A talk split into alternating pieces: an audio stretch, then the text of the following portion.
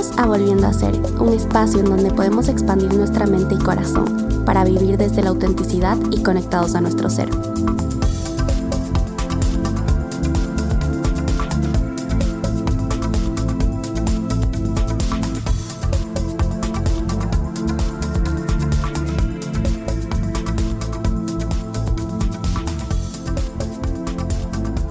Bienvenidos todos y todas a este nuevo episodio del podcast Volviendo a Ser. Yo soy su host Isabela Peña, estudiante de Psicología y Neurociencia, y hoy les quiero hablar sobre la trampa de la identidad. ¿Y por qué la trampa de la identidad eh, puede ser una barrera para construir relaciones sanas y para estar en contacto con nuestras emociones? Eh, tiene mucho que ver porque el identificarnos o ponernos estas etiquetas mentales nos impide abrirle paso a la vulnerabilidad. Me di cuenta de lo dañino que son estas identificaciones para nuestras vidas a partir de un ejercicio que me hicieron hacer en mi clase de educación. El primer día de clases llegamos y nos dijo la profesora, Quiero que todos ustedes se presenten con una palabra que no sea su nombre. Es decir, párense y digan, hola, yo soy espacio en blanco. ¿Cuál es esa palabra que escogen? Ok, una vez que, que tengan esa palabra, quiero que busquen una segunda palabra. Y una tercera, una cuarta, una quinta, hasta tener 10 palabras. En el momento que ya teníamos esas 10 palabras, teníamos que enumerar del 1 al 10, entre menos hasta más identificados que nos sentíamos con esta palabra. Em, en el momento de presentarnos, escuché muchas cosas como hola soy estudiante, hola soy hermano, hola soy hija, hola soy 20 años, muchas, muchas palabras y mi palabra fue la empatía me puse a pensar mucho sobre esta palabra. ¿Por qué me identifico con esta palabra, empatía? Que al principio suena muy lindo, ¿no? Más que una palabra es un, un adjetivo, es una cualidad, es algo que quien no quisiera ser empático. Es algo que, que te puede dar orgullo, o sea, puedes tener orgullo de ser una persona empática. Pero ¿qué pasa cuando reduces tu, tu ser y reduces todo tu, tu significado a una palabra. Ahí es cuando tenemos problemas. Porque llega la pregunta de ¿qué pasa si no soy empático? ¿Qué pasa si yo no logro cumplir estas expectativas de la empatía? ¿Qué pasa si realmente no entiendo por lo que alguien está pasando o no tengo palabras de consuelo o no sé qué decir? ¿O qué pasa si un día estoy emocionalmente drenada y no me da para ser empática? Ahí es cuando se vuelve un problema. Pero el segundo ejercicio me hizo reflexionar aún más. Porque me hizo pensar cuáles son esas historias mentales que nos estamos contando una y otra y otra y otra vez a nosotros mismos durante todas nuestras vidas. Una de mis historias mentales era que yo tenía que ser y soy una persona empática y siempre he sido una persona empática y una de mis mejores cualidades es la empatía y etcétera. También hay historias mentales que nos contamos que no son tan buenas como puede ser que yo me cuente la historia mental de que yo soy una persona desubicada y que no hay forma ni manera ni existencia que yo me aprenda ni sepa cómo llegar de un lado al otro porque es algo que lo he tenido desde chiquita toda mi vida y simplemente es algo que ya no voy a intentar cambiar ni puedo cambiar porque es algo malo. Y así podemos tener muchas historias mentales como no, es que yo soy una persona incapaz de amar o yo soy una persona incapaz de sentir, yo soy una persona muy desorganizada, entonces no puedo nunca cumplir ese proyecto. Aquí viene lo interesante de toda esta historia, y es que el deber que teníamos que nos había mandado la profesora era hacer un poema sobre nuestro pasado. Y en este poema sobre el pasado también nos hacía hablar sobre cómo era esta niña, qué le gustaba a esta niña hacer, em, características de esta niña, si esta niña era introvertida, extrovertida, si esta niña em, le gustaba qué tipo de comida, etc. 20 de las 20 personas que estábamos ahí acordamos, nos pusimos de acuerdo que este, estas 10 cualidades del presente con este poema del pasado eran casi que dos personas que ni se conocían, eran dos personas completamente diferentes. Por ahí par palabras como aparecían, pero si tú me hubieras dicho habla de, de una sola persona, este, este poema del pasado y esta persona del presente claramente no, para mí no se veían como la misma persona. Se veían dos personas con personalidades completamente diferentes. Y ahí fue cuando entendí que tanto peso tiene el pasado, si es que no tiene más peso las historias mentales que nosotros nos contamos durante nuestras vidas. Y es verdad que el pasado nos ha formado de cierta manera, nos ha, nos ha dado perspectiva y nos ha llevado a nuestro momento presente, pero no significa que el pasado sea el que tenga que definir nuestras acciones futuras o el pasado sea el que tenga que definir esta identificación de yo soy tal persona porque tuve este trauma y me pasó esto y etcétera. Esto me llevó al, al siguiente punto, ya que estamos hablando de de, de teorías de, de cómo relacionarnos, ¿no? Me puse también a pensar mucho en los diferentes tipos de apego emocional de Bowlby. Esta es una teoría que últimamente eh, la he escuchado muchísimo.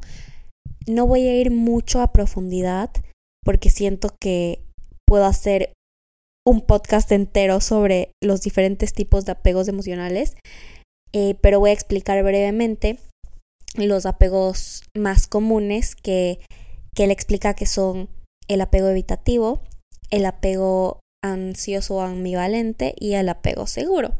Se atribuye mucho a cómo tú creciste en tu casa o con tus papás. Si es que tuviste unos papás semi ausentes, se dice que vas a desarrollar un tipo de apego ansioso si tuviste unos papás em, eh, ausentes completamente, vas a crecer siendo una persona mucho más independiente y vas a desarrollar un apego evitativo, o sea, tu forma de recargarte va a ser en tu tiempo de soledad, sin nadie más, porque eso es lo que aprendiste a hacer durante toda tu vida. Entonces, sí existe un gran debate en la psicología sobre los tipos de, de, personalidad, si la personalidad puede ser cambiante o si la personalidad puede ser algo estático, si es que es algo con lo que tú naces o es algo que se desarrolla. Eso depende de cómo lo veas, em, va a tener una respuesta u otra y es un, uno de los debates más grandes en, en las teorías de personalidad. Pero lo que sí, de lo que sí estoy segura es que realmente le damos más crédito al pasado de lo que merece tener. ¿Y por qué digo esto? Es porque es muy poderoso lo que nosotros nos decimos de nosotros mismos y lo que nuestro ambiente nos dice de nosotros mismos. Sí puede ser que, que hayas crecido de una manera muy independiente y que te cueste conectar con personas eh, y que tengas un tipo de apego, llamémosle evitativo. Em, pero también puede ser que te metiste en este rol de yo soy una persona independiente, entonces salirte de este rol a pedir ayuda se vuelve un poco incómodo. Es como yo salirme de este rol de, de la empatía a ser yo la que tenga que que buscar empatía en alguien más se vuelve algo que no es común para mí, se vuelve incómodo y se vuelve un problema. Porque ¿qué pasa en esos días que yo también necesito de alguien o yo también necesito ser escuchada, o yo también necesito. Entonces, más que, más que este pasado es este valor que yo le estoy poniendo a esta palabra o a esta identificación. Si yo soy una persona independiente, me cuesta pedir ayuda. ¿Por qué? Porque valoro la independencia. Si yo soy una persona que me considero empática, me cuesta hablar de mis problemas. ¿Por qué? Porque valoro la empatía. Y la trampa a la identificación es que te hace creer que tú vales por una sola cosa en vez de tú vales simplemente por tu ser. Y que tu ser es una cosa siempre cambiante, eso es lo bonito, los seres humanos estamos en constante evolución. O sea, no podemos quedarnos estáticos y decir, lo que me pasó hace 20 años sigue definiendo mi vida. Puede ser que sí siga definiendo tu vida porque le estás dando el espacio y la energía mental para que siga influyendo en tus acciones. Algo que me puse a pensar también es que muchas veces no consideramos como un problema ser extremadamente independientes en relaciones. Eh, más bien consideramos que es un problema, que tenemos que estar súper pendientes, tenemos esta tendencia a ser codependientes emocionales, pero estas personas con independencia extrema sufren muchísimo también. Entonces sí, si eres una persona que te vas al otro lado de la independencia extrema, también la vas a sufrir mucho. Y la vas a sufrir y, y nadie quita que, que, que no vas a ser codependiente emocional en una relación, porque puede pasar. Y muchos otros problemas que llevan esta independencia que es muy valorada, o sea, el rol fuerte y el rol independiente en nuestra sociedad está extremadamente idealizado como tú tienes que ser esa persona que haga todo y tú tienes que ser eficiente y tú tienes que hacer esto y esto y esto y esto. Y es una presión gigante también, es una presión enorme para una persona que tiene que vivir con estas expectativas. Y al principio podría como hasta parecer que, que estas personas no sienten. Y me di cuenta que, que muchas veces no es que no sientas nada, no es que no, no estés en contacto con tus emociones. Bueno, eso sí, puede ser que no estés en contacto con tus emociones, pero es que no tienes aún los mecanismos y las herramientas para procesar y canalizar todo lo que estás sintiendo. Y para entender más esta parte de la mente, podemos ver y entender cómo funciona nuestro cuerpo.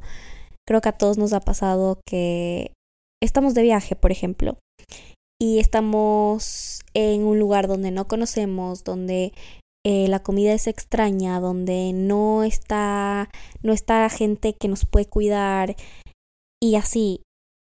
Y en el momento que pisamos nuestra casa y que volvemos de ese viaje, nos enfermamos de todo, de que nos da gripe, nos duele la cabeza, nos da fiebre, etcétera, y siempre es de que, uy, qué bueno que te enfermaste aquí en la casa y que no y que no te cogió esta, este virus feo, esta gripe, esta gripe fea cuando estabas afuera solo de viaje en un lugar desconocido. Y es que nuestro cuerpo cuando está en situaciones desconocidas está en un estado de supervivencia, entonces estás con todas estas tensiones y, y claro, llegas a, un lugar donde dices esto es hogar, te relajas y empieza todos los males, o sea, ya tu cuerpo como baja la guardia y dice, uff, aquí puedo, aquí puedo descansar, aquí puedo ser yo misma y, y te empiezas a enfermar de todo. Es igual que cuando alguien está peleando, por ejemplo, en el momento que estás peleando te puedes estar de que roto una mano y, y no, y no sientes hasta el día siguiente que ya te levantas y te estás muriendo de dolor. O lo que le pasó a una amiga, una experiencia súper fuerte, pero que también me hizo reflexionar que heavy cómo funciona ahí la mente y el cuerpo. A ella se le entraron ladrones a su casa. Y en ese momento ella reaccionó súper bien, ella contestó como si nada, estaba calmada. Eh, en el momento que los ladrones salieron de esa puerta y que ella ya estaba sola y se sentía segura, no solo se desmoronó emocionalmente y empezó a, abrumarse de emociones y a llorar, pero también hasta le salió sangre de la nariz. Entonces, es igual como está reaccionando nuestra mente en estos momentos cuando tenemos siempre la guardia en alto, cuando tenemos todas estas expectativas, cuando estamos con, con, con tanto que, que a veces no podemos procesar. Nuestra mente como mecanismo de defensa bloquea y deja de estar en contacto con estas emociones.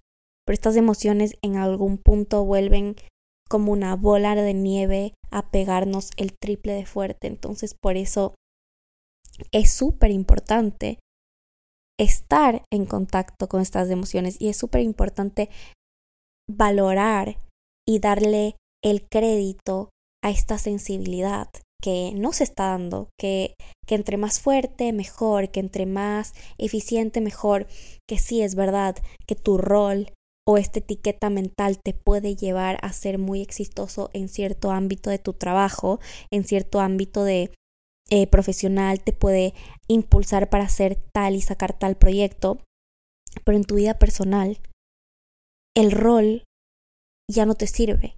Entonces es aprender a cambiar y a decir, ok, sí soy muy bueno en esto, sí puedo ser una persona, sí puedo ser un buen líder, sí puedo ser empática, sí puedo ser tal, pero eso no es lo que soy yo, porque mi ser nunca se va a definir ante una palabra.